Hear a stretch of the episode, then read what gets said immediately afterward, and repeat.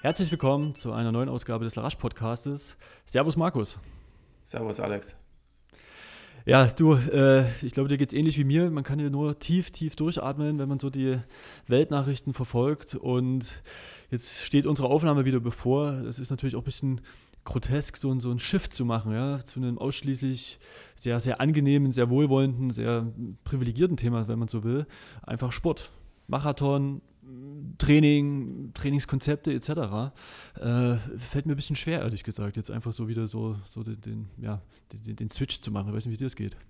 Ja, mir auch total. Du sprichst ja auch gerade an. Es fällt auch mir schwer, jetzt so vom Ukraine-Krieg da ein bisschen ja, die Gedanken wieder auf den Sport zu lenken. Ich meine, am Wochenende bei den deutschen Hallenmeisterschaften war es jetzt ja auch Thema. Der Maximilian Torwart hat es wieder wie so ja. oft treffend auch mal auf den Punkt gebracht, ähm, mit seinem aufgebrachten Interview auch direkt nach dem Zieleinlauf. Ja, ähm, ist jetzt auf jeden Fall ein bestimmtes Thema, das jetzt auch im Sport ja, sich immer weiter ausbreitet mit ähm, ja, Sanktionen gegenüber russischen Athleten und ähm, ja, dem Ausschluss von russischen Vereinen ja, am Sportgeschehen. Verband, das ist natürlich ja, so ein Verbänden, ja. umfangreiches Thema. Ich glaube, da gehen wir jetzt auch gar nicht weiter drauf ein. Wir ähm, haben heute schon länger die Aufnahme geplant mit ähm, genau. dem Trainer von Robert Fagen, mit Thomas Dreißigacker.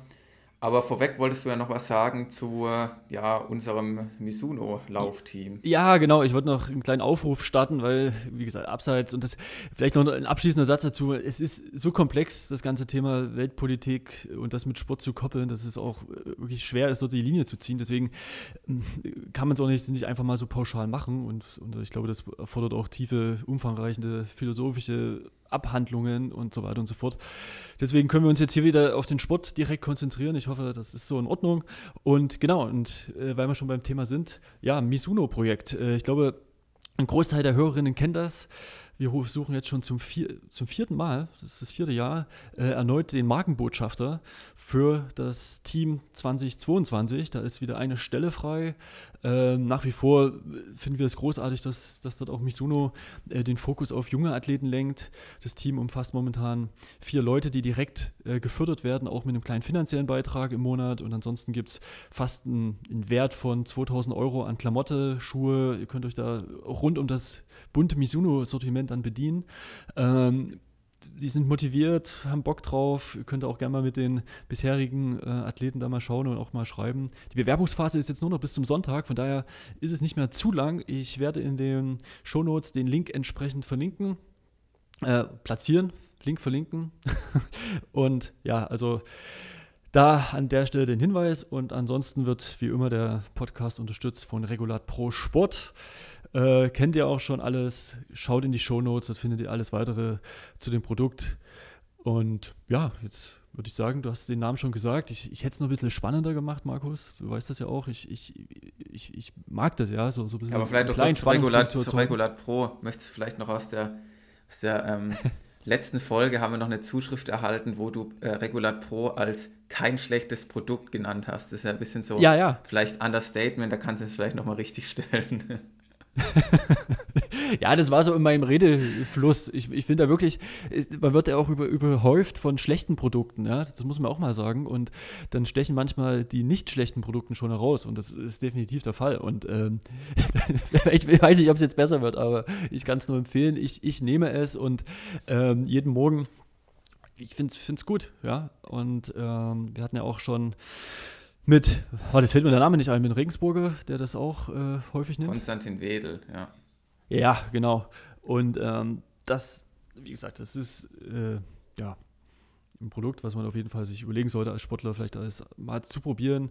Es gibt den Code dazu. Wer nicht, kann sich auch gerne mal bei uns melden. Da kann man auch mal eine Probe mit zuschicken. Also, ähm, ja, willst du vielleicht sogar sagen, es ist ein gutes oder ein sehr gutes Produkt?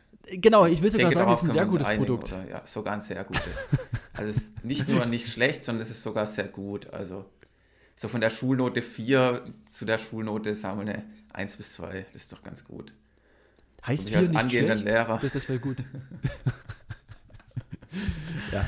Okay. Na gut. Ich glaube, ihr habt das alles verstanden. Genug geschwafelt. Ähm, und äh, genau, unser Gast.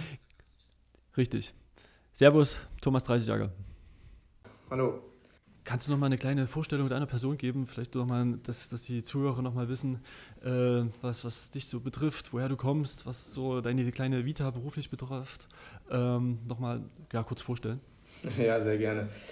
Ja, ich bin äh, also Thomas Dreißiger. Ich habe Sportwissenschaft studiert in Leipzig und dann auch äh, direkt hier weiter gearbeitet. Zuerst im IAT, im Institut für angewandte Trainingswissenschaft und äh, gleichzeitig auch beim Verband angefangen, zuerst als Nachwuchsbundestrainer und dann äh, vier Jahre als Leitner Bundestrainer. War jetzt im letzten Jahr Bundesstützpunkttrainer hier äh, in Leipzig und, und habe einige Athleten betreut, unter anderem auch den Robert. Und äh, habe jetzt angefangen, seit Januar für die Firma On zu arbeiten und äh, leite dort ähm, ein Profiteam mit europäischen Athleten im, im Mittel- und Langstreckenlauf. Und ja, das ist so meine, meine Aufgabe, die ich derzeit mache und bin, bin da eigentlich sehr, sehr zufrieden mit. Ja, vielen Dank. Ähm, das Thema On- und Profiteam, das klingt total spannend. Das hatten wir auch schon oft so als Gespräch gehabt, hatten das natürlich erwartet, dass das vielleicht mal ein Hersteller aus Deutschland auch mal so richtig angeht. Aber gut, ähm, es ist jetzt, Schweiz ist jetzt auch nicht so weit weg, von daher ist es ja äh, noch im deutschsprachigen Bereich. Ähm, ja, aber kommen wir doch nochmal Richtung Deutsche Meisterschaften Wochenende. Wie, wie hast du das gesehen? Und ich nehme an, der Blick des Bundestrainers und was so die, die, die Gänse und die Breite betrifft, Nachwuchsbereich, der, der ist natürlich noch nicht irgendwie verloren gegangen, ja. Ja, als allererstes muss man natürlich irgendwo sagen, dass, dass es schön ist, dass wieder Zuschauer auch in, in der Arena sind. Ja. Ähm, ich denke, da erlebt man einfach alle miteinander, egal ob das jetzt die Sportler sind oder die Trainer, aber auch äh, die anderen Menschen, die dort, die dort arbeiten und mit dabei sind, erleben natürlich ganz andere Wettkämpfe, wenn, wenn Zuschauer in der Arena sind. Und jetzt waren beide Tage quasi ausverkauft, so wie es möglich war. Ich glaube 1600 oder 1700 Zuschauer pro Tag. Ähm, das ist, denke ich, schon ganz mhm. ordentlich gewesen und man sieht, dass trotzdem auch noch, denke ich, das Interesse an der Leichtathletik nicht verloren ist. Das ist natürlich mal erstmal irgendwo, irgendwo auch schön. Ja, summa summarum denke ich, dass, dass äh, es doch trotzdem auch noch eine Meisterschaft ist, die ein bisschen geprägt ist dadurch, dass es ein nacholympisches Jahr ist, dass es sicherlich auch in einigen Disziplinen ein Stück weit auch einen Generationswechsel gibt, einige auch aufgehört haben, einige vielleicht keine Hallensaison machen, sodass die, dass die Breite äh, jetzt in der Hallensaison nicht, nicht ganz so groß war. Ähm, ist aber jetzt auch nicht was völlig Neues. Das haben wir auch in den letzten Jahren immer mal gesehen, dass die, dass die Breite in den Disziplinen nicht ganz so hoch war. Ich denke, wir haben einzelne sehr gute Leistungen gesehen, gerade, gerade, gerade vorne und auch einzelne Leistungen, wo jüngere Athleten, die vielleicht noch nicht so im Fokus stehen und vielleicht gar nicht unter den ersten drei sich platzieren, aber trotzdem gute Ergebnisse machen. Und ähm, ich will jetzt gar nicht umfassend einiges hervorheben. Ich, ich denke, ähm, die, die Leistungen, die hervorstechen, sind, sind bekannt. Ähm, interessant ist sicherlich auch der Blick auf die Jugend die Woche davor. Da stach sicherlich die, die 800 Meter der, der äh, Frauen oder der weiblichen U20 hervor, wo Diana Becker und Jolanda Kalabis quasi mit, mit äh, ja, wirklich einem sehr progressiven Rennen ähm, zügigen Angang eigentlich trotzdem auch schon für ein Jugendrennen, also nach 65 Mitte und dann nach 60,5 ungefähr die letzten 400 drauf zu rennen über 800 Meter in der Jugend ist schon wirklich sehr, sehr, sehr bemerkenswert, zumal beide auch noch U18 sind. Also ja, ich denke, es kommen schon auch immer noch wieder junge Talente und es liegt einfach an, an uns äh, Trainern oder an, der, an dem System, äh, die zu finden und dann auch natürlich wieder weiterzuentwickeln, dass dann auch äh, ja, mehr herauskommt als, als Talent gewesen zu sein. Und man sieht es natürlich auch in europäischen und internationalen Entwicklungen. Ähm, Beispiele wie Keely Hodgkinson und, und, und, und solche, dass halt auch mit sehr jungen Jahren ähm, einfach auch schon Topleistungen möglich sind, gerade auf der Mittelstrecke. Und äh, es nicht nur möglich ist, ein Trainingssystem, sage ich mal, wie bei Jakob Ingebrigtsen, der natürlich ein bisschen vielleicht nochmal eine Sonderstellung hat, der schon sehr, sehr früh angefangen hat, sehr viel zu trainieren. Ähm, das ist, denke ich, jetzt bei, bei ich sag mal, normalen Entwicklungsverläufen ähm, vielleicht auch ein bisschen anders und, und, und trotzdem möglich. Und ich denke, das sollte motivieren halt, ähm, einfach auch junge Leute wirklich zu fördern und, und äh, mit denen wirklich Leistungssport auch zu betreiben. Ja. ja, wenn wir dann nochmal reingehen in die deutschen Hallenmeisterschaften, du hast ja angesprochen, in, einigen, in einzelnen Disziplinen war jetzt die Leistungsdichte nicht so hoch. Ich glaube, das hat ja auch ähm, Gründe, wie du schon gesagt hast, wenn wir jetzt als Beispiel die 1500 Meter der Frauen nehmen. Ähm, man stelle sich vor, jetzt hätte auch noch die Konstanze ihre Verletzung nicht, die ist ja irgendwie im Parkhaus ausgerutscht auf glatten Boden, die wäre noch drin gewesen oder auch 3000.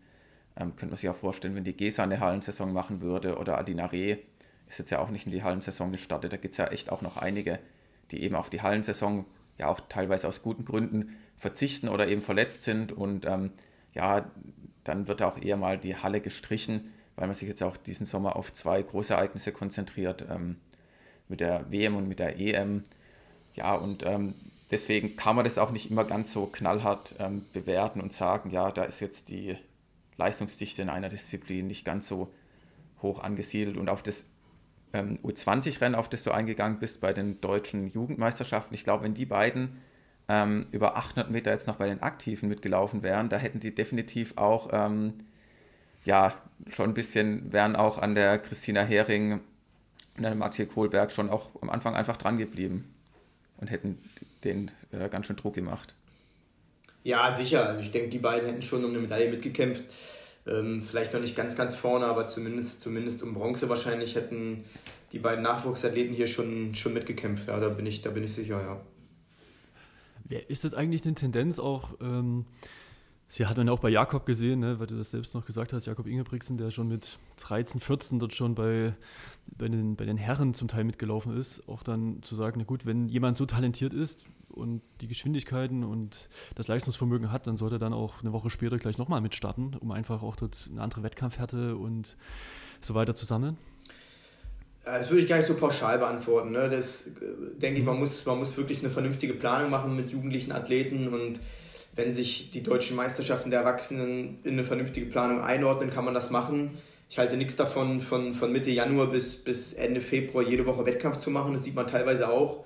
Ähm, das, da denke ich dann, und manche sind vielleicht sogar vorher noch Cross gelaufen im November, Dezember. Und äh, das verhindert natürlich gute Trainingsphasen. Ne? Und ähm, daher denke ich, muss man einfach mal ganz genau auswählen, welche sind meine Wettkämpfe, wo ich einen Fokus drauf lege, welche ich machen will. Und dann sollte man die machen. Ich halte nichts davon, jetzt einfach alles mitzunehmen, nur weil es gerade passt, ja, oder weil jetzt die Leistungsentwicklung das zeigt, dass das Sinn ergibt. Ähm, ich denke, man muss eine Planung machen und wenn in der Planung halt die deutschen Meisterschaften der Erwachsenen auch für den jugendlichen Athleten eine Rolle spielen, dann ist das okay. Aber da muss man vorher halt darauf achten, dass man nicht zu viel Wettkämpfe rennt, um einfach äh, zu schauen, dass man äh, Trainingsphasen hat, wo man, wo man ähm, ja, Inhalte platzieren kann und, und natürlich auch für eine entsprechende Anpassung sorgen kann. Weil die, die äh, Mechanismen, die für die Anpassung gelten, für die Adaptation, die dafür sind einfach gewisse Phasen notwendig, die kann man auch nicht verkürzen. Die, die gibt es halt gewisse Gesetzmäßigkeiten, Gesetzmäßigkeiten, die man einhalten muss. Ne? Ja. Okay, aber da, da kommt ja auch schon so ein bisschen die, Trainerphilosophie raus, ja, dass du dann schon sehr, sehr stark an dem Plan festhältst. Äh, der wird einmal gemacht und das, das ist es dann. Aber klar, ich meine, anders wird es ja auch nicht gemacht. Ja. Ja, nee, natürlich. Also äh, grundsätzlich kann man natürlich auch mal einen Plan ändern. Ne? Ein Plan ist nie in Stein gemeißelt. Ich meine nur, ähm, ich beobachte es einfach, dass es auch teilweise Jugendliche gibt, die, die ähm, aus meiner Sicht oder wo der Trainer oder, oder das Team um, um den Jugendlichen herum äh, bei den Erwachsenen gibt es das auch, halt nicht so richtig wissen, was ist eigentlich das langfristige Ziel, ja. Und ähm, das denke ich, dass es schon sehr, sehr wichtig ist, ähm, weil in der Jugend natürlich geht es auch um die Wettkämpfe, aber es geht natürlich auch darum, sich langfristig zu überlegen, okay, äh, was möchte man entwickeln, ne? welche physiologischen Werte möchte man weiterentwickeln und und dafür braucht man einen Plan. Da kann man nicht einfach von Woche zu Woche denken und sagen, okay, da ist jetzt nochmal ein Wettkampf, da mache ich jetzt mit. Äh, und dann kommt wieder irgendwas und dann kommt wieder irgendwas nee, man muss, denke ich, sich schon Gedanken machen, was möchte ich in dem nächsten Jahr erreichen, was möchte ich im Jahr danach erreichen, wie mache ich das, äh, welche Parameter stecken dahinter, ne? was sind die Kennziffern. Und ähm, das, das ist aus meiner Sicht sehr, sehr wichtig. Im, Im, Jugendalter auf jeden Fall, aber natürlich auch im Erwachsenenalter. Äh, einfach ein bisschen mehr, ein bisschen weiteren Blick zu haben als die nächsten paar Wochen, äh, sondern eigentlich mindestens sich mal ein Jahr zu betrachten, besser eigentlich noch mehrere Jahre. Ne? Ja. Das sieht, das sieht man auch an deiner Zusammenarbeit mit ähm, Robert. Ich denke mal, die Hallen-WM, wann habt ihr die schon ausgeschlossen? Das ist ja auch nicht jetzt vor zwei, drei Wochen passiert, sondern wahrscheinlich schon ähm, vor einigen Monaten, wahrscheinlich schon bei der ganzen Saisonplanung, weil Robert ist jetzt ja topfit. Man hat es ja bei den deutschen Meisterschaften gesehen und auch schon davor 3,35, ich glaube 44 war es, in der Halle zu laufen. Das ist ja schon echt der Wahnsinn. Und ich glaube ja schon, er hätte jetzt ähm, richtig Bock darauf, bei der Hallen-WM seine Superform unter Beweis zu stellen hat mir auch danach so im Interview bei äh, im Fernsehen gesehen, dass es ihn ja schon so ein bisschen jucken würde, aber er weiß selbst auch, und du weißt es ja dann noch besser, ähm, für den Saisonaufbau, für die Highlights im Sommer macht es halt dann wenig Sinn, jetzt noch zwei, drei Wochen in den Formerhalt zu stecken und noch ein bisschen wettkampfspezifisch zu trainieren. Und jetzt, was macht ihr jetzt? Ihr geht jetzt wieder in die Grundlage oder ins Schwellentraining. Ähm, was sind jetzt ähm, konkret eure Schritte jetzt nach den deutschen Hallenmeisterschaften? Ja, das ist ein schlechtes Beispiel jetzt, weil er wird voraussichtlich doch die Hallenwärme laufen. Ach. Aber, Siehst du, da ändern sich schon die Pläne. Äh, Sofort. nee, du hast ja gesagt, man, man muss es ja anpassen. Genau, Deswegen, also im Endeffekt geht es. Gegebenenfalls das, muss man ja dann doch reagieren. Nein, das, das Wichtige ist, und das Wichtige ist nicht der einzelne Wettkampf, sondern das Wichtige ist, dass die, dass die Idee, was möchte man im Training machen, dass die mit möglichen Wettkämpfen einhergeht. Und äh, mein Trainingssystem ähm, ist jetzt nicht extrem darauf ausgerichtet, in der Hallensaison ähm, massiv wettkampfspezifisch das vorzubereiten, sondern mein Trainingssystem ist eigentlich sehr physiologisch ausgerichtet. Und das heißt, ich, ich schaue eigentlich, welche physiologischen Bereiche sind für die Wettkampfleistung sehr, sehr wichtig. Und äh, wir haben jetzt die Hallensaison grundsätzlich sehr stark über viel Schwellentraining und V2 Max Training vorbereitet und ähm, weniger über anaerobe Wettkampfreize. Die, diese Reize haben wir eigentlich nur im, wirklich durch den Wettkampf selber ähm, gehabt. Und äh, so dass sich jetzt eigentlich die, die Vorbereitung Richtung Sommer äh, gar nicht verändert. Das heißt, wir fliegen Samstag nach Südafrika ähm, ins Trainingslager äh, bis, bis ähm, voraussichtlich ähm, Anfang Mitte April. Und er wird direkt von Südafrika nach Belgrad fliegen und, und die Hallenwärme bestreiten. Ähm, übrigens so wie auch ein, ein britischer Läufer von mir, George Mills, der fürs britische Team äh, läuft, ähm, der das genauso macht. Und ähm, wie gesagt, es, es, es geht jetzt gar nicht um den einzelnen Wettkampf, es geht darum, dass man halt nicht durch den möglichen Wettkampf, der jetzt erst in drei Wochen ist und damit natürlich, wenn man es erstmal auf dem Papier sieht, die Hallensaison extrem verlängert, nicht seine Idee des Trainings verändert, sondern natürlich trotzdem sieht, okay, was ist der Fokus jetzt? Der Fokus ist trotzdem erstmal weiterhin eine äh, gewisse Ausdauerentwicklung zu erreichen, das heißt einen hohen Trainingsumfang zu erzielen, äh, Schwellentrainingsreize zu setzen und punktuell V2 Max Trainingsreize zu setzen und das ändert sich jetzt auch nicht mit dem Wettkampf ähm, ähm, am 20. März oder am 19. 20. März und ich denke, wenn man international einfach ein bisschen schaut, ähm, da braucht man, muss man auch gar nicht nur zu Ingebrigtsen schauen, das ist eigentlich fast egal, die die Weltklasse-Leute, die laufen, die laufen eine Hallensaison und die laufen von Anfang Mai bis Mitte September auf höchstem Niveau, höchstem Niveau Wettkämpfe. Und wenn man, wenn die die ganze Zeit von Mai bis Mitte September nur, nur sehr intensiv und wettkampfspezifisch trainieren würden, wäre das unmöglich, dass sie Ende September oder Mitte September noch, noch ein extrem hohes Niveau haben. Und äh, daher sieht man einfach, dass auch diese Athleten auch zwischen Wettkämpfen immer wieder Trainingsphasen haben, wo sie sehr hohe Umfänge gehen, wo sie ganz klar physiologisch ausgerichtet trainieren und äh, mhm. damit ist es halt auch möglich, ähm, immer wieder auch in den Wettkampf zu gehen, aber wie gesagt, zwischendurch auch ja, sehr hohe Trainingsumfänge zu, zu erreichen. Und ähm, so haben wir jetzt auch im Januar gearbeitet, äh, eigentlich bis, bis an die Wettkämpfe ran mit, mit hohem Trainingsumfang.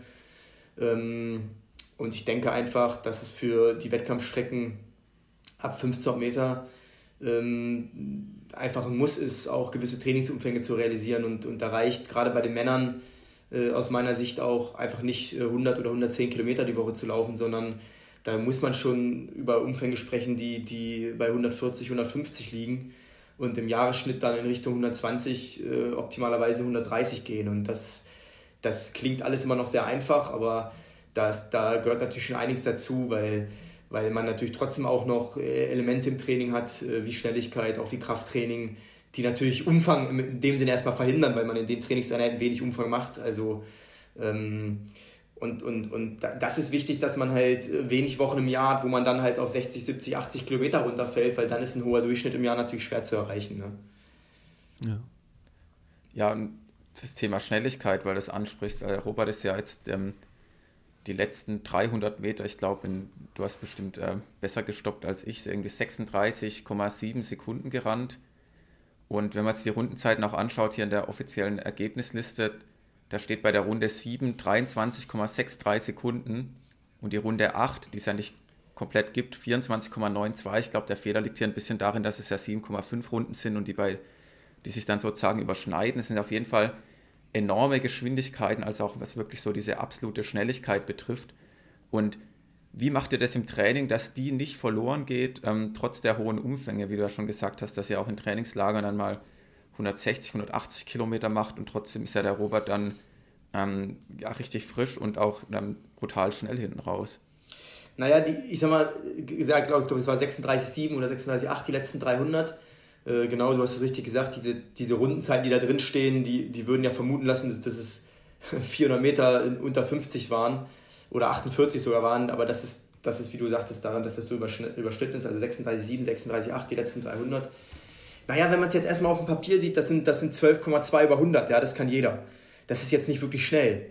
Ähm, ähm, also je, jeder Läufer, der jeder Mitstrickler kann 12,2 laufen über 100 Meter. Und ähm, natürlich muss man die Schnelligkeit oder die motorische Komponente, also im Endeffekt nervales Training irgendwo durchführen.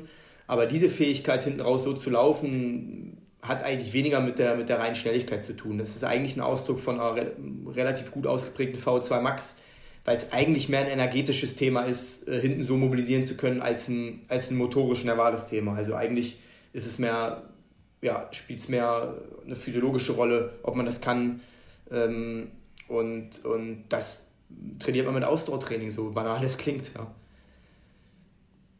Aber dann würdest du auch sagen, wenn jetzt du äh, ja, Leute zum Beispiel für dein Team zusammensuchen würdest, also 1500 Meter Läufer, die international erfolgreich sein sollten, dann die machen beim 30 Meter Fliegentest äh, 3,5 Sekunden, dann sind die absolut halt nicht geeignet für 1500 Meter im Umkehrschluss, weil die dann dieses Tempo überhaupt nicht erreichen, weil du meinst 12,2 so, das kann jeder. Also das muss dann jeder auf dem Niveau, sag ich mal, unter 3 Minuten 40 abliefern, um überhaupt konkurrenzfähig zu sein. Ja, das kann auch, das kann wirklich, also das war jetzt, das war jetzt gar nicht, sollte gar nicht despektierlich klingen. Ähm, hm. da, jeder Läufer, der 3,40 laufen kann äh, auf der Welt, der, kann 12,0 Sekunden über 100 Meter laufen.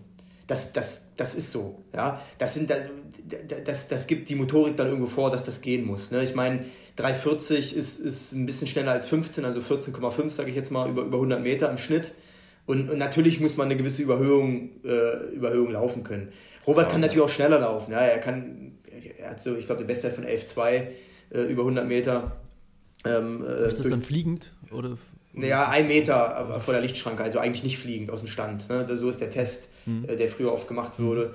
Das ist jetzt nicht super schnell. Ja? Ähm, für die 800 Meter ist es, ist es wahrscheinlich ein kleinen Tick zu langsam, um, um, um wirklich über Zeit zu sprechen von 1,44 und, und schneller. Ähm, aber, aber es, es ist wichtig halt für die Mittelstrecke und gerade auch für die 1500, dass du diese, dass du diese Geschwindigkeiten halt sehr entspannt läufst. Ja? Und, und das ist zum Ende, äh, also ökonomisch läufst, weil äh, eine reine Sprintfähigkeit, die, die hat noch nicht so viel damit zu tun, ob ich hinten auch mobilisieren kann. Ne? Und dieses Mobilisieren, wie gesagt, das ist mehr ein Ausdruck von, von ähm, hohem physiologischen Output, also in der Regel eine hohe V2 Max Jakob Ingebrigtsen ist auch nicht der, der wird nicht der schnellste Sprinter sein. Der, da werden wir viele Läufer haben äh, auf, der, auf, auf der Welttournee, die, die schneller sprinten können. Aber äh, auf den letzten 400 Metern doch gibt es, denke ich, relativ wenig Leute, die Jakob Ingebrigtsen schlagen können. Und das liegt daran, weil er physiologisch natürlich solche, so, so, so stark ist, dass, dass er energetisch hinten so stark mobilisieren kann. Und ich meine, ich, ich glaube, Zentrowitz ist mit 50,6 äh, in der letzten Runde Olympiasieger geworden. 50,6 über 400 Meter fliegend, das ist an sich nicht so schnell. Ja, aber du musst es, du musst es mobilisieren können energetisch. Ne? Und, und unter 50, wäre mir gar nicht bekannt, ob es schon 50, 15 Meter Rennen unter 50 gegeben hat, die letzte Runde. Ähm, deswegen, also ähm, da ist das Physiologische dann schon wichtiger als, als das rein motorische. Das ist bei 800 Meter etwas anders, ja. Da, da sind einfach viel, viel höhere Geschwindigkeiten notwendig. Daher, daher sind natürlich diese Komponenten der Unterdistanz viel, viel wichtiger. Aber 15 Meter ist einfach die Physiologie, ähm, spielt, spielt hier eine viel, viel größere Rolle. Ja, jetzt hast du mir den Ingebrigtsen-Vergleich schon äh, vorweggenommen. Darauf wollte ich auch eingehen, weil er sieht ja auch nicht aus wie der, wie der krasse Sprinter. Ich glaube auch nicht, dass das seine größte Fähigkeit ist. Aber das ist definitiv ein interessanter Aspekt, den du da richtigerweise beobachtest und was ja auch beim Robert sein Training da stark mit einfließt, wie man es ja sieht. Ich finde auch, er läuft auch so ein bisschen von, von dem, ja, wie er rennt, so ein bisschen wie halt eben, ich sag das mal, die Ingebrigtsen, er ist ja auch so ruhig im Oberkörper und hat auch eine unglaublich gute Rennbeobachtung, was man jetzt auch gesehen hat bei den deutschen Meisterschaften. Er weiß, wann er nach vorne gehen muss, aber er sagt auch, meine Freundin hat es nur gesehen und hat gesagt, der Robert, der überholt irgendwie die Leute, ohne dass es ihn irgendwie anstrengt vom Kopf her, weil andere drehen sich immer um, die gucken, die müssen sich da organisieren und er läuft einfach vorbei. Also ähm, ist das jetzt, liegt das jetzt auch nur an seiner physiologischen Überlegenheit oder spielen da auch noch taktische Komponenten eine Rolle, dass er einfach die Rennen so souverän läuft, wie er das macht? Ähm, naja, jetzt, also grundsätzlich, das sind ja zwei Komponenten. Ne? Das eine ist natürlich erstmal ein gewisser Ökonomiefaktor, ja, wie, wie, ähm, wie ökonomisch läuft jemand und da ist, da ist, das ist bei Robert sicherlich sehr gut. Es sieht sehr, sehr einfach aus, bei, auch bei höheren Geschwindigkeiten sieht es eigentlich noch sehr entspannt aus. Das, das ist ein Faktor, wo wir auch sehr viel drauf achten. Ich grundsätzlich bei meinen Athleten versuche viel darauf zu achten. Ähm, weil ein Ökonomiefaktor heißt ja im Endeffekt, äh, wie viel Energie verbrauche ich bei einer definierten Geschwindigkeit. Ja? Und umso weniger Energie ich verbrauche bei einer definierten Geschwindigkeit, umso mehr Energie speichere oder habe ich natürlich später noch im, im, im, Rennen. Ne? Daher ist es schon ein wichtiger Faktor. Das andere, natürlich ist, ist Taktik ein Thema. Jetzt muss man. Ja. Aber ganz kurz, ganz kurz, Thomas, wie, wie ähm, trainiert ihr das oder wie setzt ihr das um, diesen Ökonomiefaktor? Ähm, wie kann man sich das praktisch vorstellen in deiner Arbeit? Naja, das sind zwei Sachen. Also grundsätzlich äh, wird die Ökonomie erstmal ganz massiv über, über Ausdauertraining entwickelt einfach. Ne? Also wenn ich sehr viel Umfang mache, entwickelt sich auch sehr, sehr viel die Laufökonomie. Das ist erstmal die, wieder die sehr physiologische Seite. Das andere ist natürlich schon auch ein bisschen die lauftechnische Seite, ja. Äh, dass einfach ich schon versuche im Training viel darauf zu achten, wie äh, die Lauftechnik aussieht, äh, dass, dass halt der ruhige Oberkörper da ist, dass die Arme sich ruhig bewegen und wenig Rotation im Oberkörper passiert dass es einen flachen Schritt gibt und, und nicht einen extrem äh, vertikalen äh, mhm. Schritt. Mhm. Ja, das ist ja vor allem das, was man bei Engelbrigtsen sehr viel sieht, dass der sehr, sehr horizontal läuft und wenig vertikal, ähm, weil es natürlich ökonomischer ist, ist, ist logisch. Ne? Man will ja nach vorne und nicht nach oben irgendwo ein Stück weit. Ähm, ja, aber die taktische Seite, die, die, die ist jetzt vielleicht bei den deutschen Meisterschaften natürlich auch ein Stück weit ein bisschen leichter. Ich sage jetzt mal, ähm, Mohammed, Mohammed war natürlich schon oder ist ein sehr ernstzunehmender Gegner, das muss man schon ganz klar sagen. Ich meine, der ist in Dortmund eine sehr gute 1500 gerannt, äh, ist zwei sehr gute 3000 Meter Rennen gerannt ähm, und, und den haben wir jetzt nicht unterschätzt. Äh, weil, weil wir auch um seine Qualität kennen. Aber es ist immer leichter, ich sag mal in Anführungsstrichen, gegen einen Gegner zu laufen, natürlich als gegen ein ganzes Feld, wo, wo zehn Leute drin sind, die, die ähnliche Fähigkeiten haben. Ja. Und äh, deswegen sieht es vielleicht auch jetzt bei, Deutsch, bei deutschen Meisterschaften relativ einfach aus. Das, das ist ja jetzt nicht immer so gewesen. Ja. Hm. Ich würde noch ganz kurz nochmal auf die Technik hinkommen oder Lauftechnik. Das habe ich ja schon mehrfach auch gesagt, weil das genau dieses, ich sag mal, leicht nach vorn fallen ist und dieses Extreme in dieser vertikalen Ausrichtung, ne? also nicht so viel Bewegung nach oben entstehen zu lassen, das, das ist ganz, ganz deutlich, ja. Und ähm, wie lange hast du da gebraucht, um diesen Schritt so hinzubekommen? Ja, weil das ist ja schon, ich glaube, erst ja, im letzten Jahr, anderthalb Jahren so ganz, ganz deutlich. Ähm, und wann hast du das, also erst zwei Fragen dazu, erstmal, wann hast du das so erkannt, dass es genau die Tendenz ist? Und wie, wie schafft man das auch so an den Aspekt so deutlich umzusetzen? Auch dann in, bis auf Wettkampfniveau, ja, dass man das nicht nur im Training irgendwie kann, wenn man, ich weiß nicht, bei 90, 95 Prozent irgendwie läuft, sondern dann auch im Wettkampf, ja. Na gut, ich meine, Robert betreue ich seit, seit elf, elfeinhalb Jahren. Also ja, das, ist, krass, das ist natürlich schon dann auch eine Zeit, wo man, wo man grundsätzlich auch gewisse Dinge immer schon geachtet hat. Ja? Ähm, und dadurch ist es natürlich auch mit ihm jetzt leichter als mit Athleten, die man noch nicht so lange betreut. Aber äh, grundsätzlich äh, wird da schon immer darauf geachtet und ähm, die, die Ökonomie, die spielt natürlich überall eine Rolle. Natürlich, das geht im normalen Dauerlauf los dass ich da schon immer darauf achte, dass gewisse Sachen stimmen. Und natürlich aber dann bei, bei höheren Qualitäten äh, wir auch darauf achten. Und ähm, dass der Schritt, sage ich mal, in Anführungsstrichen immer flacher wird und weniger vertikal. Ja, das ist bei ihm jetzt schon noch ein bisschen damit gekommen, dass, dass einfach mehr Umfang trainiert wird, ja. Muss man schon so sagen halt. Okay.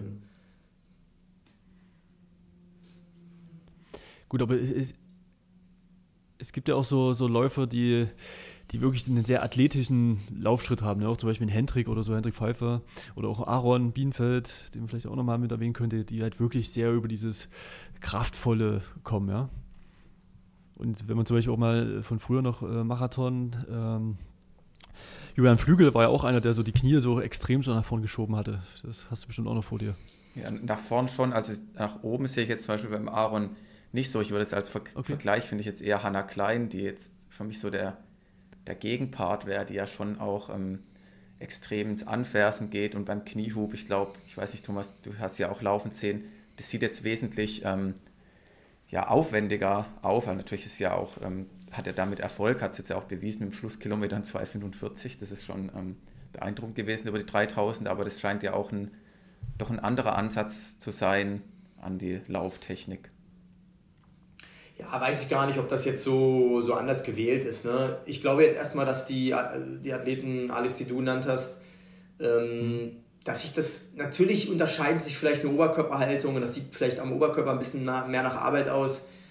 Aber ich denke, der Schritt ist trotzdem sehr, sehr ökonomisch bei beiden, bei Aaron und auch bei Hendrik. Die haben einen flachen Schritt, die haben, denke ich, schon einen effektiven Schritt. Und das ist natürlich erstmal das Relevante. Ja. Ähm, und es ist natürlich auch so, man, kann auch nicht alles ändern. Ja? Ich meine, Laufen lernt man halt ja. als kleines Kind und äh, das ist vielleicht eine leichte Technik, aber es ist relativ schwer, komplette Grundzüge zu ändern, weil man es einfach sehr früh lernt und dadurch äh, ist jetzt nicht so wie bei einer anderen sportlichen Technik, die man vielleicht erst mit Beginn der Sportart richtig lernt, das, das so zu ändern. Und das auch bei Hannah Klein. Natürlich ist bei jeder Lauftechnik auch eine gewisse Individualität vorhanden und äh, man kann das jetzt nicht alles einfach, einfach ähm, ein Stück weit, Stück weit ändern. Ich, ich würde da auch vielleicht ein bisschen einen Unterschied zwischen Männern und Frauen sehen. Ähm, aber ist vielleicht auch nur ein Gefühl. Aber grundsätzlich kann man, muss man natürlich mal schauen, okay, was für eine individuelle Technik bei dem Athleten liegt vor und dann schauen, dass man diese auch optimiert halt. Und das ist bei Robert sicherlich äh, von der Tendenz immer schon gewesen, dass man das sehr ökonomisch hinkriegt. Das war schon bei ihm immer so, auch als, als Jugendlicher oder als Schüler schon sehr ökonomisch. Damals noch deutlich vertikaler, aber das haben wir halt ein bisschen, bisschen, bisschen ähm, horizontaler hinbekommen, ja. Hm, Vielleicht hängt es ja auch mit der Körpergröße zusammen, wenn ich jetzt so an die Baba oder an Bekele denke, die hatten ja auch so schon auch eine vertikale, äh, eine horizontale Bewegung deutlich drin. Und ich meine, Bekele ist ja unbestritten ja auch Weltklasse gelaufen, obwohl er auch schon so eher so einen springenden Laufstil hatte. Und jetzt nicht äh, eben diesen flachen Schritt, aber vielleicht ist es halt irgendwie bei, weiß nicht wie groß er ist, 1,65, da ähm, muss man dann wahrscheinlich ein bisschen, bisschen mehr springen, damit man überhaupt auf die Schrittlänge kommt. Aber gut, wir wollen da jetzt auch nicht ähm, das, das zu sehr jetzt äh, vertiefen. Ich denke mal, ähm, Robert hatte auf jeden Fall einen sehr effizienten Schritt, wie auch du, Alex, auch schon und ich ja auch festgestellt haben, alleine schon vom Zuschauen. Und ich finde es jetzt aber auch interessant von Thomas zu hören, dass es eben auch im Training bewusst so ähm, gearbeitet wurde und dass es andererseits auch vom Umfang kommt. Ähm, jetzt, Thomas, die Frage an dich Weißt du schon immer jetzt in deinem Trainerdasein, ähm, wie wichtig der Umfang auch für die 1500 Meter ist? Weißt du das jetzt auch schon seit den äh, 10, 12 Jahren, wo du Robert betreust? Oder kam das dann auch so erst die letzten Jahre, wo auch die Sportwissenschaft, glaube ich, nochmal so einen kleinen Sprung gemacht hat? Naja, grundsätzlich äh, war mir immer schon bewusst, dass natürlich das, das Ausdauertraining, ähm, also und das hängt natürlich ganz eng am Umfangstraining, eine extrem wichtige Rolle spielt für alle Disziplinen, wie gesagt, vor allem ab 15 Meter. Ähm, man entwickelt natürlich aber dann auch Trainingsideen oder Trainingskonzepte mit dem Athleten. Ne? Das, das man, man fängt ja nicht bei dem jugendlichen Athleten an und hat im Kopf, sage ich mal, in zehn Jahren will ich 160 Kilometer die Woche trainieren. Ganz so, ganz sowas nicht. Sondern man entwickelt es natürlich Step by Step weiter, auch das Trainingssystem, aber das Umfang in, in allen Facetten eine große Rolle spielt, das war mir schon immer bewusst, weil im Endeffekt geht es halt um die physiologischen Größen. Ja? Man, man will versuchen, eine möglichst hohe V2 Max zu entwickeln, man will versuchen, eine, eine gute Schwelle auszuprägen. Und, und das geht nur mit Umfang. Ne? Das, das muss man einfach so sagen halt. Das, das muss nicht nur Laufumfang sein, es kann auch alternativer Trainingsumfang sein.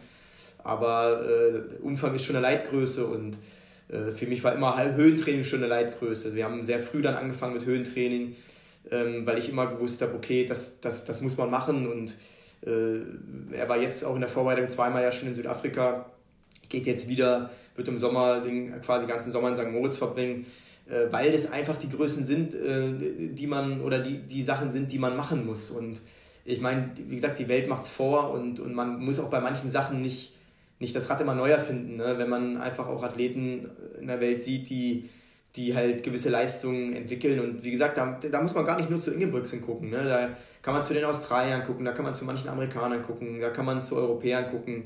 Ähm, und, und da wirst du wenig Athleten finden, die mit sehr niedrigem Umfang viel erreichen im, im Bereich 15 Meter plus. Und das, das ist kein Geheimnis. Und das ist eigentlich auch schon länger kein Geheimnis. Also da würde ich gar nicht unbedingt sagen, dass es jetzt eine extrem neue Entwicklung in der Sportwissenschaft ist. Ich glaube einfach nur, dass, dass äh, viele, ja, in Deutschland das oft verkannt wurde, ja, und es in Deutschland einfach Strömungen gab, dass es halt auch äh, Ideen gab, ja, es muss doch auch mit wenig gehen oder wie auch immer, ne? aber ich denke, ja, bekannt ist das schon, schon, schon viel, viel länger als ein, als ein paar Jahre. Hm. Ich habe äh, mal so gehört, dass du jetzt auch sehr immer auf die, die VO2 Max äh, ansprichst, dass auch, auch Robert dort extreme Werte laufen kann in, im Laktat-3-Bereich und so. Äh, mit, ich weiß nicht, ich hatte glaube ich mal mit 6,75 Meter pro Sekunde Laktat 3, was natürlich schon krasse Geschwindigkeiten sind. Aber das brauchst du natürlich auch, um dann eben auch entsprechend mobilisieren zu können, ja. Aber das sind auch so, so die Richtungen, wo es, wo es hingehen muss, ja. Genau, jetzt müssen wir aufpassen, dass wir das nicht vermischen. Also äh, einmal haben wir die mhm. Schwelle, die, die bestimmen wir bei VL3, also bei, bei Laktat 3, VL3 nennen wir das, das, das die Schwellengeschwindigkeit, die ist so, so roundabout 5,75, 5,8 jetzt bei ihm im Peak. Ähm, das ist also so ungefähr Schwellengeschwindigkeit 2,50 bis 2,52 auf den Kilometer. Ähm, ja. Ähm, das ist das Ergebnis des Tests, das heißt nicht, dass er im Schwellentraining jetzt immer 2,50 läuft, ja. Das, das ist äh, das ist erstmal der Wert, der, der, der, der da liegt. Und dann muss man den im Training natürlich irgendwo anwenden.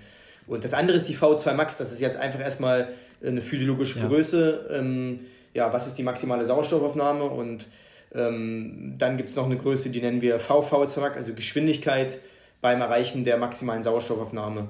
Ähm, das das ja, ist auch noch eine Größe, die man im Training verwendet, um einfach zu schauen, okay, in welchem Geschwindigkeitsbereich ähm, steuert man das, das Training für die Entwicklung der V2 Max.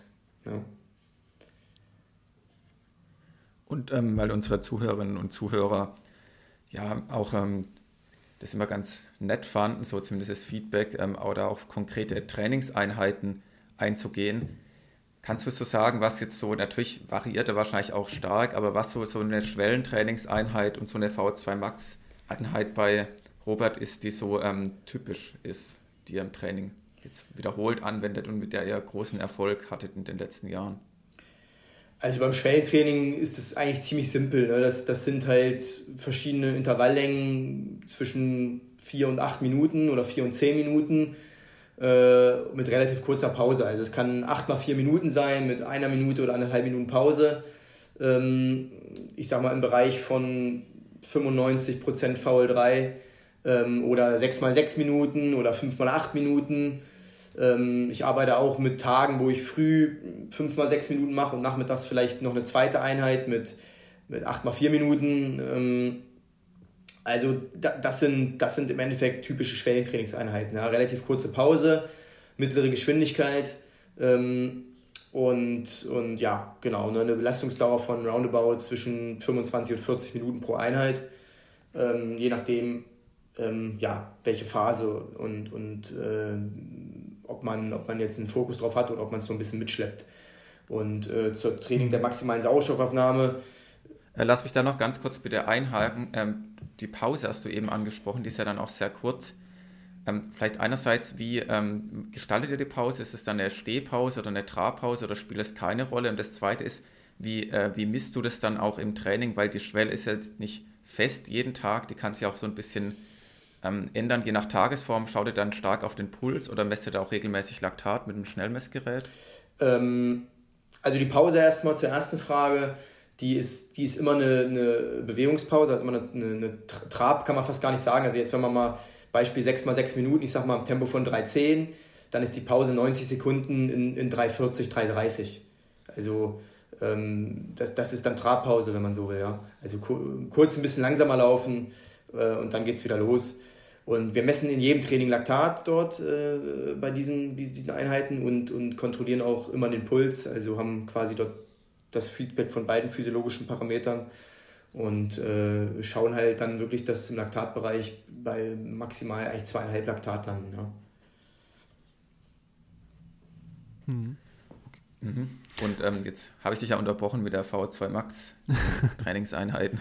Ja, V2 Max machen wir eigentlich schon relativ klassisch, also so wie es eigentlich überall auch beschrieben ist. Das heißt, ähm, ich sage mal in Anführungsstrichen, vielleicht der Goldstandard sind 3 Minuten Intervalle ähm, mit ein bisschen längerer Pause. Das heißt, äh, zwei Minuten Pause vielleicht und ein bisschen, äh, nicht, ganz, also nicht ganz so, nur, nur wirklich lockeres Traben. Ähm, und äh, natürlich in höherer Geschwindigkeit. Das heißt, das heißt, da sprechen wir dann schon eher da geht es so in, in, in Richtung, ähm, ja, bis hin zu 3000 Meter Renntempo, sag ich mal, ja. Äh, das ist so, 3000 Meter Renntempo nimmt man immer so ein bisschen an als VV2 Max auch, wenn man jetzt nicht unbedingt diese VV2 Max immer so leicht ermittelt. Das heißt, wenn man jetzt mal zum Rechnen leicht 8 äh, Minuten als 3000 Meter Bestzeit hat, dann ist halt vielleicht die VV2 Max, also 240 über 1000. Und das wäre dann vielleicht so äh, die Geschwindigkeit für Intervalle bei 3 Minuten, ja, oder ähm, könnte so die Richtung sein, oder ähm, so, so, so roundabout, ja. Äh, oder auch klassisch äh, 1 Minuten Intervalle, dann aber mit kurzer Pause halt auch, ja, mit, mit zwischen 45 und 60 Sekunden. Ähm, ähm, kommt dann auch ein bisschen drauf an, ist man in der Höhe, ist man unten. Ähm, genau. Ne? Klar, dann äh, danke schon mal für den Einblick. Ich glaube, das ist auch ähm, ja, eben das, was man auch jetzt in der Literatur so liest, so klassisches Schwellentraining. Das ist auch so ein bisschen, wie du schon angesprochen hast, mit den Umfängen und auch wie das Schwellentraining funktioniert, äh, die Frage, warum das nicht, wo es jetzt ja wissenschaftlich nachgewiesen ist, manchmal nicht konsequenter in Deutschland umgesetzt wurde, so über die letzten Jahre. Ähm, vorab hat mir der Alex noch gesagt, dass, ähm, mit wem hast du geredet? Ich glaube mit dem Arthur, oder? Alex, ähm, ja. bezüglich der Dauerlaufgeschwindigkeiten bei lockeren Läufen. Vielleicht, um das noch jetzt rund zu machen, ähm, wenn wir schon so in der Praxis drin sind. Ähm, wie, macht, wie macht ihr das, Thomas, mit den normalen Dauerläufen, über die er die ganze Umfänge generiert? Wie ist da die Tempovorgabe bei deinen einzelnen Athleten? Na, ich sag mal, ich, ich, ich mache jetzt keine Tempovorgabe jeden Tag. Ne? Es geht mir schon eher darum, dass die Athleten die Philosophie des Trainings verstehen und, und deswegen ist bei diesen langsamen Einheiten, da müssen die Athleten verstehen, dass die langsam sind. Und langsam heißt halt, dass, dass auch äh, die sehr guten Athleten, also mit einer sehr hohen Schwelle, trotzdem auch äh, mal in der Lage sein müssen, 4,30 oder auch mal 4,40 oder 4,20 zu laufen und nicht jeden Tag 3,50, weil es schon ein Unterschied einfach ist. Physiologisch ist es ein Unterschied äh, und, und natürlich aber auch mechanisch, ne? ob ich 3,50 oder 4,30 laufe. Und daher ist mir schon wichtig, Schön, dass du so wie bitte? Ja. Ich muss, ich muss nur gerade schmunzeln, weil du sagst, die Athleten müssen fähig sein, auch eine 430 zu laufen, also fähig sein, langsam zu laufen, ja? Ja, genau. Auch, viele, viele, also, viele sind der Meinung, nee, das ist viel zu langsam, es bringt nichts und ähm, denn dann rate ich den Athleten wirklich auch mal zu sagen, Mensch, guck mal nach Kenia, ja, da, da laufen die Athleten, die Marathon äh, unter 205 rennen, die rennen nachmittags 5-Minuten-Schnitt. Und, und warum können die mhm. das und warum können unsere Leute, die vielleicht 14 Minuten über 5 Kilometer laufen, können das nicht? Ja, das ist ja eigentlich schizophren. Ähm, nee, ja. der, daher, daher ist es mir wichtig einfach, äh, und ich habe die Erfahrung gemacht, dass wenn man einen hohen Trainingsumfang schaffen will, ja, und, und trotzdem aber auch Intensitäten in dem Umfang ja erreichen will, äh, im Schwellentraining, am V2 Max Training oder auch das Krafttraining, das Schnelligkeitstraining in hoher Qualität gemacht werden sollte, dann brauchst du auch Trainingseinheiten, die halt locker sind und, und, und äh, damit du einfach wieder regeneriert bist für die nächsten intensiveren Tage. Und deswegen ähm, ist es einfach so wichtig, dass diese, ja, dass diese lockeren Tage mit den lockeren Dauerläufen wirklich auch locker gemacht werden. Ne?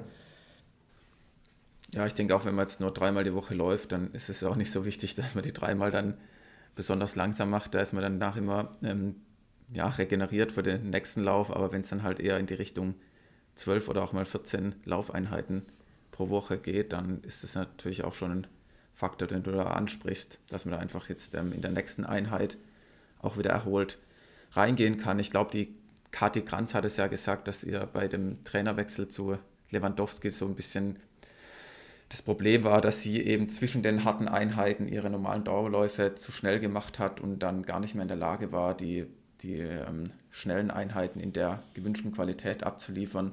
Das sind auch immer unterschiedliche Trainingsansätze, an die man sich auch erstmal gewöhnen muss. Ich, auch Aaron, der ist ja auch sehr transparent mit seinem Training auf Strava, der hat ja auch ja eigentlich die meiste Zeit doch seine Dauerläufe ja in 3,30 gemacht oder ja, macht sie teilweise auch noch dort, aber jetzt auch in Oregon ist es schon so, dass die dort auch ein bisschen mehr Umfänge machen und er deswegen auch teilweise seine Dauerläufe ein bisschen langsamer macht, weil man wahrscheinlich das ansonsten gar nicht diese Umfänge schaffen würde und dann auch die Qualität bei den schnellen Einheiten darunter leiden würde.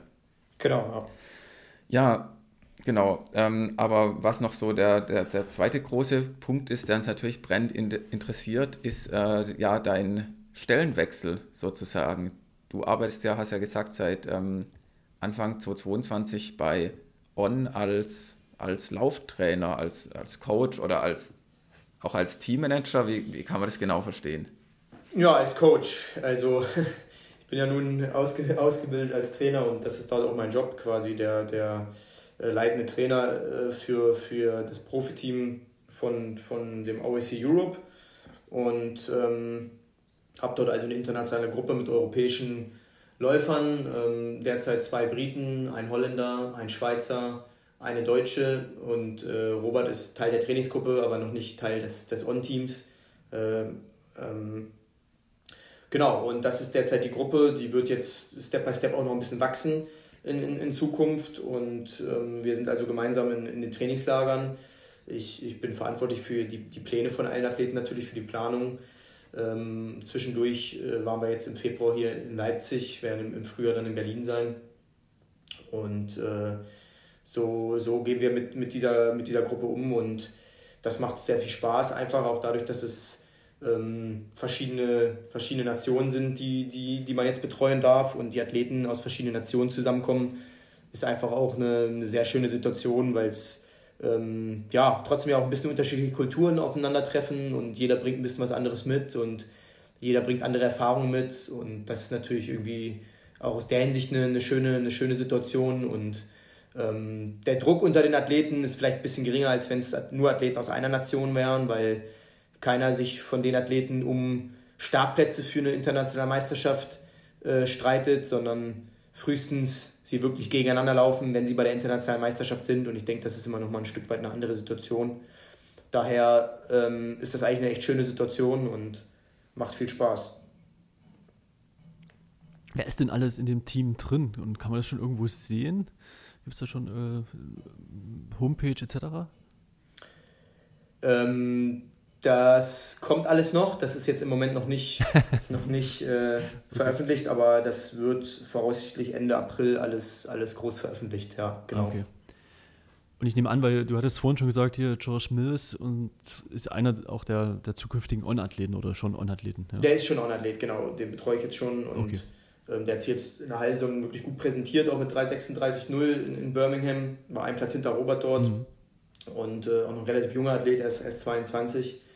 Ähm, und ja, jetzt mit, mit der Nominierung auch für die World Indoors, denke ich, auch eine, eine schöne Sache, weil das gerade in Großbritannien ist, äh, sich ja durchzusetzen für ein, für ein Team, doch auch immer noch mal eine ganze Ecke schwerer als in Deutschland, weil es doch einfach eine deutlich höhere Konkurrenzsituation gibt und daher ist das für ihn schon eine, eine, schöne Sache, sich dafür das britische Team empfohlen zu haben. Und jetzt äh, gehen wir bei ihm genauso vor, wie ich es vorhin bei für Robert geschildert habe. Das heißt, äh, wir gehen nach Südafrika und ähm, mhm. machen da jetzt einen Trainingsblock und direkt, er wird direkt von dort auch nach, nach Belgrad anreisen, ja. Okay, und wie umfangreich soll das Team sein und was ist so die, die Perspektive? Also was sind so die Zielstellungen, die, so die groben, großen Visionen? Gut, wie, wie groß das Team jetzt werden kann oder werden wird, das kann ich jetzt noch gar nicht so genau sagen. Es wird jetzt erstmal noch ein bisschen mhm. wachsen, ähm, aber jetzt ganz im Detail kann ich das jetzt noch gar nicht sagen. Ja, die Vision ist natürlich schon, dass man äh, sich im internationalen äh, Bereich etabliert, auch mit dem On-Europe-Team und, und irgendwo auch mitspielt mit einigen Athleten äh, international, auf europäischem, aber auch auf, auf Weltspitzenniveau. Ähm, mhm. Jetzt als Zwischenschritt ist schon auch erstmal die Idee, es gibt doch auch einige relativ junge Athleten, dass man ähm, auch nächstes Jahr bei der U23-Europameisterschaft erstmal für ein ordentliches Ergebnis sorgt, hoffentlich. Ähm, das ist so als erster Zwischenschritt und äh, grundsätzlich ist es schon ein bisschen langfristiger ausgerichtet, auch in Richtung 2028. Ähm, oh, okay. Und, und ähm, dass, man, dass man dort natürlich auch dann konkurrenzfähig ist mit einer hoffentlich breiten Mannschaft, ja. Okay. Und bist du nur für das äh, männliche Team zuständig oder dann komplett für männlich-weiblich? Nee, männlich-weiblich, ja. Derzeit sind ja. zwei Mädchen und drei Jungs in dem Team und ja. Okay. Ja, klingt, klingt auf jeden hat, Fall. Ähm, hat On eigentlich schon Spikes? Ich glaube noch nicht, oder? ähm, die Spikes, äh, es gibt die ersten Prototypen, die wurden auch schon von einigen Athleten gelaufen. Also zum Beispiel von den, es gibt ja in, in den USA ein, ein Profiteam von On, On das OEC, was in Bowler stationiert ist, äh, unter anderem mit Oliver Hoer oder mit ähm, Joe Klecker ist da drin, einige noch andere. Äh, die sind den Schuh schon gelaufen jetzt in, den, in der, in der Indoor-Season. Gerade auch in New York mit sehr ansprechenden Ergebnissen. Da ähm, hat Oliver Hoer gewonnen, die Alicia Monsen hat gewonnen und auch der Georgie Beamish, ähm, Die haben dort alle, alle in New York ja, gewonnen im mhm. Endeffekt und die haben den neuen Schuh auch schon getragen. Also der scheint konkurrenzfähig und äh, bin ich sehr optimistisch, dass oh, wir für den Sommer dort, dort äh, ja, mit einem sehr konkurrenzfähigen Schuh ähm, antreten. Und ja, arbeitet ein großes Team dran, im Endeffekt die, die, die Schuhe dort zu entwickeln, ja. Mhm. Ja, ist auch schön, dass da ja ähm, Geld reingesteckt wird, endlich mal wieder in, in die Leichtathletik oder auch ins, ins Laufen. Weil man jetzt auch gesehen, Nike hat sich ja stark zurückgezogen, in Deutschland, aber auch auf der ganzen Welt, was das Engagement betrifft, in der Leichtathletik. Ähm, da sind ja auch so ein bisschen, sag ich mal, die Lücken entstanden, wo man auch äh, Puma dann ja aktiv geworden ist und auch mit, einerseits in der Schuhentwicklung, andererseits auch im Sponsoring, zum Beispiel auch bei Hendrik. Und jetzt mit ordentlich, ich glaube, da ist auch jeder Player, der dort ähm, bereit ist zu investieren und das Ganze ein bisschen zu unterstützen. Das ist auf jeden Fall ähm, eine super Sache, weil ansonsten wird dieser Sport ja auch schwierig. Wir sehen es ja auch in Deutschland, wir haben es ja auch ähm, angesprochen in den letzten Folgen, dass ja die, die Vereine das ja auch gar nicht leisten können, dass jemand dann Profisportler ist und da müssen ja auch ein bisschen die Sportartikelhersteller, also sie müssen nicht, aber es ist auf jeden Fall schön, dass sie da reingehen und ähm, auch den absoluten Spitzensport, den Hochleistungssport unterstützen und nicht nur irgendwelchen Influencern da äh, ja, das Geld hinwerfen für, naja, ich bin jetzt nicht so ein Freund von. Deswegen auf jeden Fall cool, das zu sehen und dass da auch wirklich, ähm, ja, die Leichtathletik, glaube ich, auch jetzt in Deutschland und Europa so einen richtigen Aufschwung bekommt durch dieses Team. Mhm. Oder auch in den USA, wie du es ja, angesprochen hast. Was ich mich gerade noch gefragt hatte, äh, Thomas, ob du auch, also ist ja sehr international ausgerichtet, hast jetzt von britischen Athleten gesprochen und so weiter. Ähm, gibt's, wahrscheinlich kannst du auch noch nicht so viel sagen, so, so eine Platzvorgabe und vielleicht auch schon so eine Art ähm, ja, Head, ich sag mal Headquarter, wo es, wo so, wo, wo, sich das so konzentrieren soll, wo vielleicht dann auch die Athleten immer wieder zusammenkommen oder ist das dann wirklich immer äh, so mit Trainingslagern und so weiter gelöst? Ähm, das ist ein bisschen schwer zu sagen jetzt. Also grundsätzlich äh, mhm. sind wir geplant den ganzen Sommer über in St. Moritz. Das, deswegen ist St. Moritz wahrscheinlich eigentlich unsere Hauptbase, äh, wenn, man das, wenn man das so will. Und äh, wir werden in, in, im Winter oder im Herbst und Frühjahr äh, geplant immer punktuell in Berlin sein. Aber das wird sich dann im, übers Jahr verteilt gar nicht auf so, viel, auf so viele Wochen, werden gar nicht so viele Wochen sein. Ähm, weil dadurch dann auch einige Trainingslager anstehen, gerade im Winter auch mit Höhentrainingslagern in, in der südlichen Hemisphäre. Und daher mhm. ähm, ähm, ja, und die Athleten natürlich auch, gerade weil es jetzt auch international sind, auch immer alle mal nach Hause sollen. Ja, ich halte jetzt nichts davon, die elf Monate im Jahr von zu Hause fernzuhalten. Ich denke, es ist schon auch die psychische Gesundheit immer ein wichtiger, wichtiges Thema und daher ähm, ist es auch wichtig, dass die Athleten mal zu Hause sind und äh, in ihrem gewohnten Umfeld durchatmen können. Und ich denke, das ist jetzt gerade auch mit so einem internationalen Team nochmal ein bisschen wichtiger, weil umso länger ich die Athleten in der Schweiz oder in Deutschland habe, ähm, umso weniger ist es trotzdem ihre Heimat ein bisschen und das darf man dann immer nicht ganz außer Acht lassen, sondern ähm, denke ich, sollte da auch darauf achten, dass es irgendwo in der Balance ein bisschen alles stattfindet, ja. Hm, okay. Und wie viele Deutsche oder wie viele Athleten aus Deutschland werden so drin sein? Gibt es da schon eine Tendenz? Und äh, Kannst du da irgendwelche Vorschläge machen oder wie, wie läuft so, so ein Auswahlverfahren so grundsätzlich? Nicht, dass jetzt hier nach der Folge auf einmal äh, bei dir das Telefon schellt ohne Ende oder keine Ahnung, oder bei uns sogar. Also bisher ist äh, die Fabiane Meyer in dem Team ähm, und das ist bisher die einzige deutsche Athletin, die jetzt in dem Team ist. Es gibt äh, schon auch ein paar andere Athleten in Deutschland, die unter Vertrag bei On sind, aber teilweise noch nicht im Team sind, weil sie noch zu jung sind. Ähm, ähm, wo es vielleicht geplant ist, dass die später dann in das Team kommen, nach dem Abitur zum Beispiel. Ähm, mhm. Ja, im Endeffekt läuft das Auswahlverfahren in dem Sinne, das klingt jetzt fast ein bisschen hoch. Also ähm, wir haben ein kleines Team bei On, wo wir uns darüber beraten, welche Athleten interessant sind und dann ähm, wird halt ein Angebot auch gemacht und äh, quasi das Konzept vorgestellt und entweder die Athleten haben Interesse, dann, dann versucht man da auf einen Nenner zu kommen oder oder die haben kein Interesse. Das ist ja, muss ja jeder Athlet auch für sich ein bisschen entscheiden. Äh, wir wollen und können ja auch keinen zwingen, sondern im Endeffekt äh, versuchen wir, die Vorteile des Teams äh, den Athleten nahezulegen und ähm, ob, ob ein Athlet dann ja, diese Vorteile für sich sieht oder nicht sieht, ist natürlich ihm überlassen. Hm. Aber es geht natürlich dann auch Richtung monatliche Bezahlung und entsprechenden Trainerstab mit äh, Physiologen, vielleicht Psychologen dazu. Klar, Klamotte sowieso, aber das ist dann auch so, dass es auch für die Athleten dann recht attraktiv ist, ja, da in dem Team zu sein.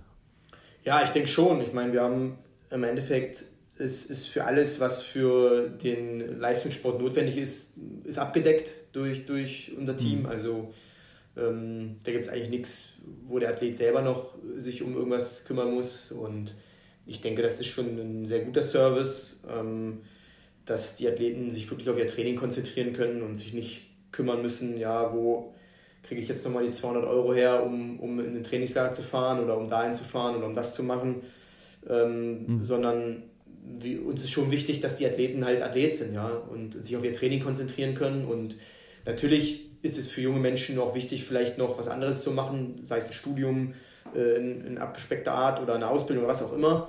Das ist erlaubt und nicht nur erlaubt, sondern auch eigentlich gewünscht ein Stück weit. Ähm, wir haben es ja mit jungen Menschen zu tun, äh, die irgendwann auch nach einer Karriere stehen, aber ähm, das sollte dann auch reichen und die Athleten sollen nicht noch äh, damit zu kämpfen haben, äh, ja, ihren, ihren Unterhalt zu finanzieren oder alles Mögliche zu finanzieren, um den Sport betreiben zu können. Das ist, denke ich, schon wichtig, weil ich denke, das bremst uns einfach schon sehr stark und ähm, ja, das, das ist wichtig für uns und deswegen denke ich schon, dass das, dass das Team an sich viel bieten kann, ja.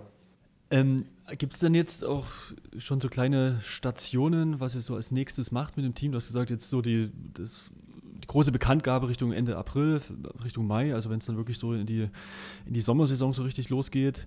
Und ähm, aber ihr seid ja jetzt schon ja, unterwegs und so weiter. Ähm, habt ihr große Schwerpunkte? Also du hast ja schon gesagt, auch die U23 EM ist, ist ein Thema, aber auch Richtung äh, ja, München und so weiter. Gibt es da irgendwelche Orientierungen schon?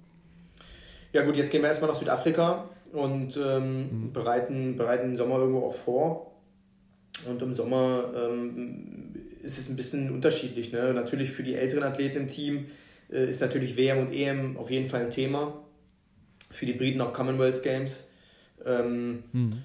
Und für die jüngeren Athleten, die U23 EM ist ja erst nächstes Jahr. Das heißt, die jüngeren Athleten die jetzt für die vielleicht die EM oder WM noch zu früh kommt, die haben im Endeffekt keine internationale Möglichkeit dieses Jahr.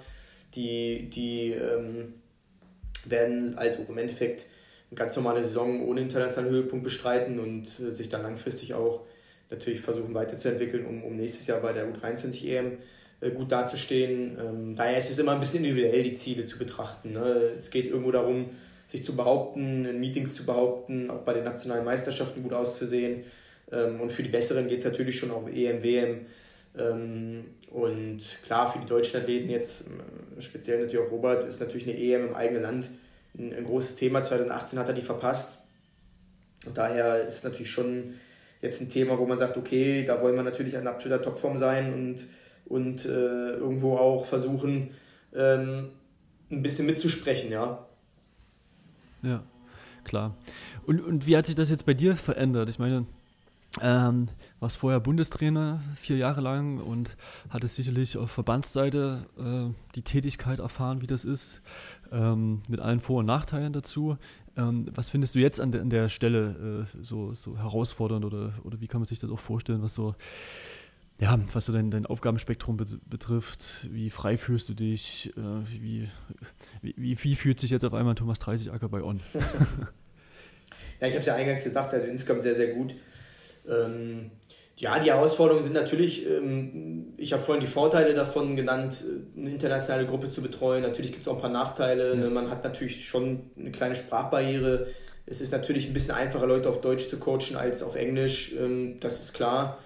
Äh, jetzt hat man halt tagtäglich, muss man natürlich mit den Athleten Englisch telefonieren und so weiter. Das sind, was heißt Nachteil? Ich würde es gar nicht Nachteil nennen, aber Herausforderungen würde ich es vielleicht nennen irgendwo. Ne? Ja. Ähm, und, und äh, man muss natürlich mehr im Blick haben, einfach weil, wenn man jetzt nach Südafrika einreist, dann muss man nicht nur die Einreisebestimmung von, von deutschen Athleten kennen, sondern auch von Briten, von Holländern und so weiter, von Schweizern.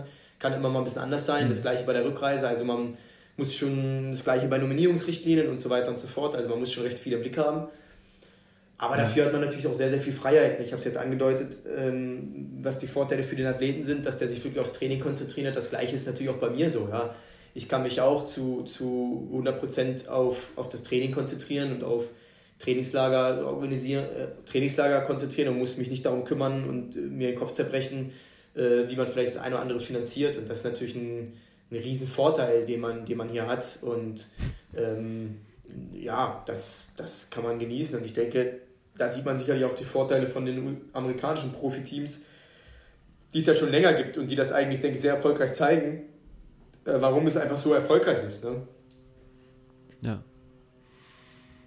Ja klar, also es sind andere Themen dafür, Einreisebestimmungen etc., aber dafür eben nicht so, äh, woher nochmal noch 400 Euro für irgendein Trainingslager für Sportler X kommen oder sowas. Ne? Das hatten wir auch immer schon relativ breit und ausführlich definiert und diskutiert, dass das alles gerade verbandsseitig da nicht immer so einfach ist, aus gegeben, also, äh, zum Teil auch nachvollziehbaren Gründen.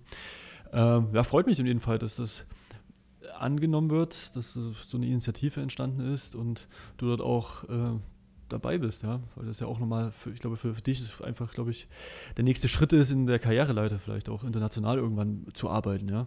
Oder machst du ja jetzt schon, das ist internationale Stelle. Ja, wer weiß, wo es noch hingeht, ja. Ja, danke.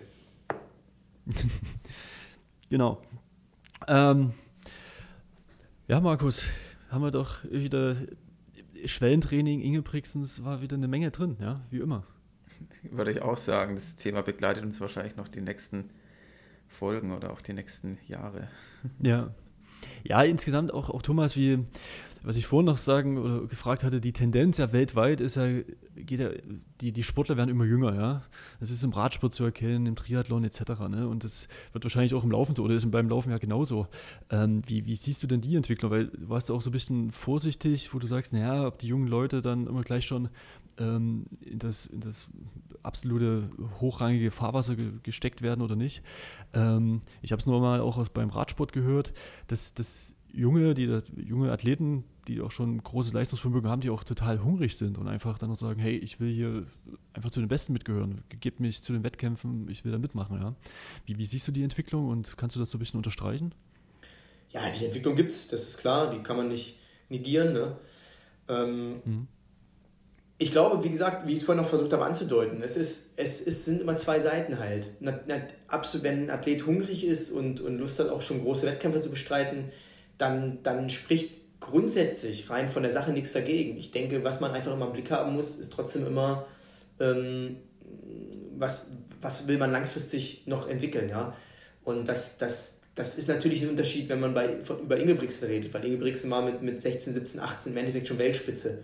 Ja, da kann man ja, da kann man ja nicht sagen, naja, wo ist der in drei Jahren? Ja, selbst wenn er dann nicht mehr Weltspitze wäre, äh, dann, dann war er es ja schon. Also das, da kommen ja die meisten Athleten gar nicht hin.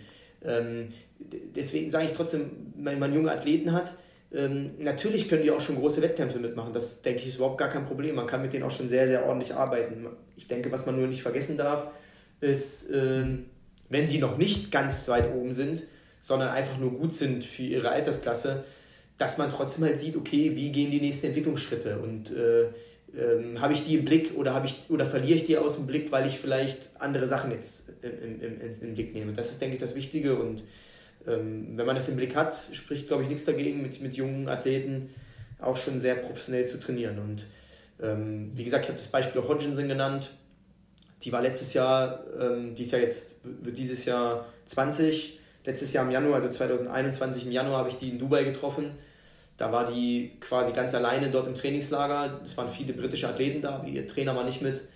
Und äh, da war die 18, ja. Das, da war die drei oder vier Wochen in Dubai und hat dort die Trainingslager gemacht das, das, das klingt jetzt vielleicht nicht so besonders, aber ich frage mich trotzdem, wie viele Athleten machen das, fahren mit 18 vier Wochen in ein fremdes Land und machen ein Trainingslager und äh, trainieren da Tag ein, Tag aus, auch viel alleine. Ich habe das dort beobachtet. Und ähm, ja, ich meine, man, man weiß jetzt, wo die Reise hingegangen ist mit Hallen-Europameisterin und Vize-Olympiasiegerin, äh, aber trotzdem muss man sich mal fragen, wie viele Athleten mhm ähm, die vielleicht Potenzial haben und dem man mit 18 sagt, ja, fahr doch mal dahin, ähm, machen das wirklich. Ne? Und das ist auch eine Einstellungssache natürlich ein bisschen davon, äh, wollen die Athleten das richtig oder was sind sie bereit auch dafür zu geben irgendwo. Und äh, ich meine, ihr kennt den Podcast sicherlich, äh, wo, wo viel von Ingebrigtsen rauszitiert wurde, äh, der zum Ende, zum Ende gesagt hat, ja, seitdem er 10, 11, 12 Jahre ist, trainiert er über 100 Kilometer die Woche im Schnitt und seitdem er, weiß ich was, zehn Jahre alt ist, geht er jeden Tag nach der Schule, ist er zur Physiotherapie gegangen. Das, das, das ja. klingt banal, ja. Aber das eine ist ja, dass man vielleicht sagt, oh krass, das ist alles super professionell, aber die Leute müssen es ja auch wollen. Äh, und, und äh, das muss man auch entwickeln. Und ich glaube, äh, da müssen wir auch wirklich dran arbeiten, dass wir Leute schon auch in jungen Jahren klar machen, was heißt Leistungssport. Und nicht nur in der Jugend einmal gut sein heißt, dass man Leistungssport macht. Nee, man muss im Blick haben, was gehört dazu. Ne? Und das muss man entwickeln und das, das ist nicht immer nur Friede, Freude, Eierkuchen, das ist klar. Ja. Ja, es geht auch viel um, um Vorbild und so weiter. Ne? Und wenn man das auch wieder bei Jakob sieht, ich meine, sieht man super in der, der Soap, äh, die es seit 10, 11 Jahren gibt. Äh, der ist ja damit groß geworden, ne? mit, äh, mit den Erfolgen von, von Henrik und so weiter. Ähm, von daher war das natürlich dann für den, für ihn vielleicht dann auch ein bisschen einfacher, so den Weg zu sehen oder schon zu akzeptieren, dass es so sein wird. Ja. Ähm, ich glaube, anders ist es, wenn du das natürlich jetzt nicht hast, so diese krasse Familienkonstitution und, und Konstellation. Ähm, deswegen fände ich es spannend. Ja, also das geht auch viel einher. Ne? Das kommen wir auch wieder zu dem On-Team, ne? was, was jetzt ist, ja? wo man jetzt sagen kann, das ist in Europa, das sind junge Athleten drin, die sind irgendwo, dort will ich, ich will irgendwie dort reinkommen in so ein Team, ja, als Anreiz zu geben. Und das ist, ist erstmal schon ein Ziel. Ja? Und damit geht's los und deswegen ist es gut, dass, dass es die Richtung gibt. Ja? So sieht's aus. Absolut. naja, ähm, bin gespannt, was, was, da, was da noch so kommt und wer dort alles äh, drin sein wird. Äh, das klingt ja, ja, kann man auch, glaube ich, ganz, ganz gut mitverfolgen und was dann auch die Erfolge sind. Und äh, ich meine, auch den, den Blick dann wieder ein bisschen internationaler zu richten und nicht ganz so auf diese, äh, ja, nur was in Deutschland ist, sondern ich glaube, das äh, ist sehr positiv. Mal gucken, wie die Kommunikation ist und so weiter, aber das, das wird schon werden. Und du bist nach wie vor dann, bleibst, kannst in Leipzig bleiben, was auch, glaube ich, ganz, ganz nett ist und bist halt viel unterwegs, ja. Und kannst natürlich auch viel für deine eigene Form machen. hin und wieder. ich gebe mir Mühe. ja, okay. Gut. Ähm, war wie immer sehr, sehr informativ. Ähm, Thomas, alles Gute dafür und dann sehen wir uns bei den diversen Wettkämpfen oder wo auch immer, ja. Ich meine, manchmal sieht man sich auch so einfach in, in Leipzig bei einer Apotheke oder sowas. ja. Kommt ja auch mal vor. Dann so lieben Dank für deine Zeit und, und alles Gute, ja. Ja, vielen Dank euch auch, ne? Ciao, ciao.